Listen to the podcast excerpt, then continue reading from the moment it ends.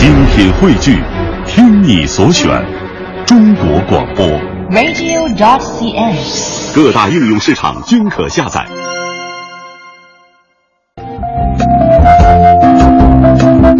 聆听中国与世界，我们来关注一下全球各地关于网名的一些呃管理规定。近年来，互联网技术的快速发展，中国网民的互联网账号数量规模已经跃居世界第一名了。没有个体面、个性的网民，你就不好意思在网上活跃哈。但是呢，账号乱象也日益突出，有的假冒党政机关误导公众，像这个中纪委巡视组，嗯，有的会假冒媒体发布虚假新闻，比方说人民日报，这些都是假的哈。嗯，还有假冒名人，包括外国元首，像普京啊、奥巴马等等，还有的名字啊，包括他的头像，嗯，呃，包含了一些不太适合传播的内容，有的在简介当中会传播暴恐、剧毒、涉毒等违法的信息。嗯，刚才提到的这些确实是比较严重哈。那么针对这样的一系列问题呢，我国从三月一号开始实行《互联网用户账号名称管理规定》，微博、微信、QQ 还有论坛等账号的起名方法将被画上九条底线。如果网名呢不太合规格或者是太过火，就可能会面临账号蒸发的可能。在采访当中，很多受访者表示饱受网络名称乱象的困扰。嗯，我们接下来来，呃，我们来听一下青岛台记者袁，呃袁聘的的报道道。发现过，微博上不是还有那种冒充某个明星的跟明星一样的头像、一样的昵称的那种吗？我觉得还是有必要整改一下。比如说我家电坏了，我想搜一个这个家电企业的微信公众号，但是只要你一搜索，你会发现可能有十几个跟它类似的名字的这样一些公众号，无法甄别哪个是真的，哪个是假的。青岛科技大学法学院宋明老师表示，整治账号乱象迫在眉睫，与公众自由不相矛盾。看似不起眼的网络昵称，加上各种乱象之后，就成为了公害，到了非整治不可的地步。所以，这个规定的出台非常的及时和必要。这是否意味着全网实名制越来越近了呢？资深网友罗门表示，这个实名制恐怕是大势所趋。我觉得对于用户名和昵称的管理和实名的备案，这两个是相关联的。就算是他的昵称没有任何问题的话，只要是他的后台没有经过网络实名的备案，一些临时注册的马甲，他发布完了这些不实的言论之后，他的代价就很小，还是会引起一些不好的社会影响。我们呢放放眼海外哈，类似的账号乱象呢，在世界其他国家是否也令人闹心呢？各国对于互联网的账户名称以及信息发布实行了哪些看不见的监管？在当今恐怖主义网络信息发布格外活跃的当下，西方国家正在进行着怎样的互联网应对？全球华语广播网澳洲观察员胡芳告诉我们，澳大利亚呢有着很多规范网络行为的法规，但是对于网名呢没有什么指导规范。不过，如果你不自爱、不自律，名字不恰当，说话不负责任，那就准备上法庭吧。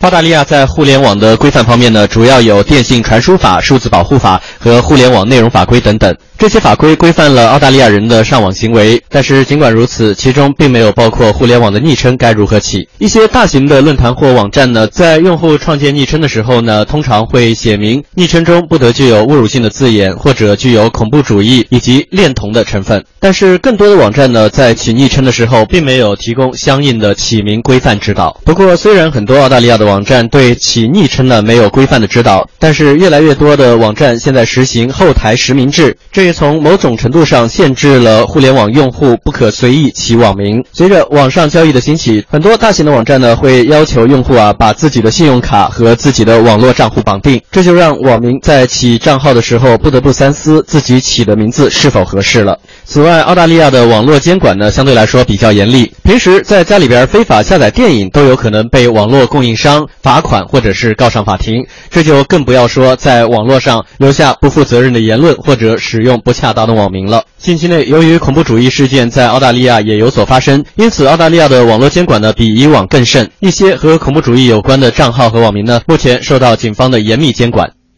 那在努力打造立体窃听和监视体系的美国，为了有效管理互联网，国会以及政府各部门先后通过了《联邦禁止利用电脑犯罪法》《电脑犯罪法》《通讯正当行为法》《儿童互联网保护法》等大约有一百三十项的相关法律法规，对包括谣言在内的网络传播内容加以规制。这也是一个名副其实的天罗地网。那么，美国这些法律当中对于账户名称、信息发布内容又做了怎样的定义呢？无处不在的美国网络监控之眼是如何锁定和紧盯目标的呢？我们来听听美国观察员庞哲的介绍。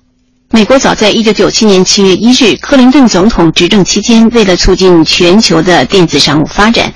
由美国商业部旗下的全国电讯信息委员会提出，将网络域名注册地址的管理民间化的公益，供公众讨论。一九九八年，商业部为管理民营化，成立了一个叫做“域名与号码管理公司”的民间非营利机构，并由这个机构来管理所有的网络注册和地址的登记。但是，这个管理合约将在两千一五年，也就是今年九月份到期。届时，商业部应该推出一套全。新新的管理措施，而彻底的将网络商业所有的管理权全部下放到民间。美国参与经营接管的这些民间的机构和公司，届时将会根据目前全球网络商业市场的国际融通的最新发展，来做出最适合的管理程序。但是，自从斯诺登案件之后，民众认为美国政府权限过大，对民众的隐私权造成太大的威胁。这个政府监管制度本身就是违反美国。宪法的应该彻底立刻解除，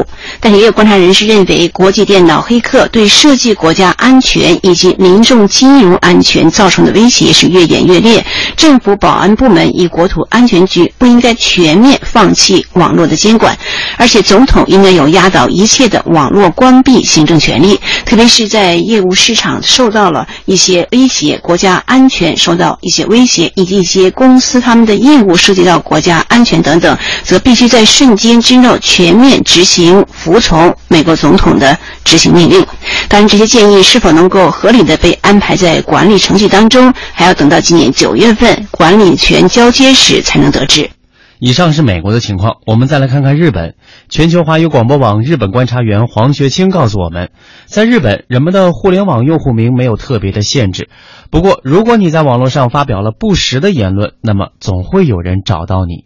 日本对信息管理有专门的法律监管，并且有一个违法信息处理联络会。这个联络会由电信、互联网、有线电视等四个部门构成。一旦发现存在散布虚假不实消息等行为，触及了相关规定，就可依法予以处理。例如，散布谣言、破坏他人信用、影响他人正常业务的，都可以追究其刑事责任。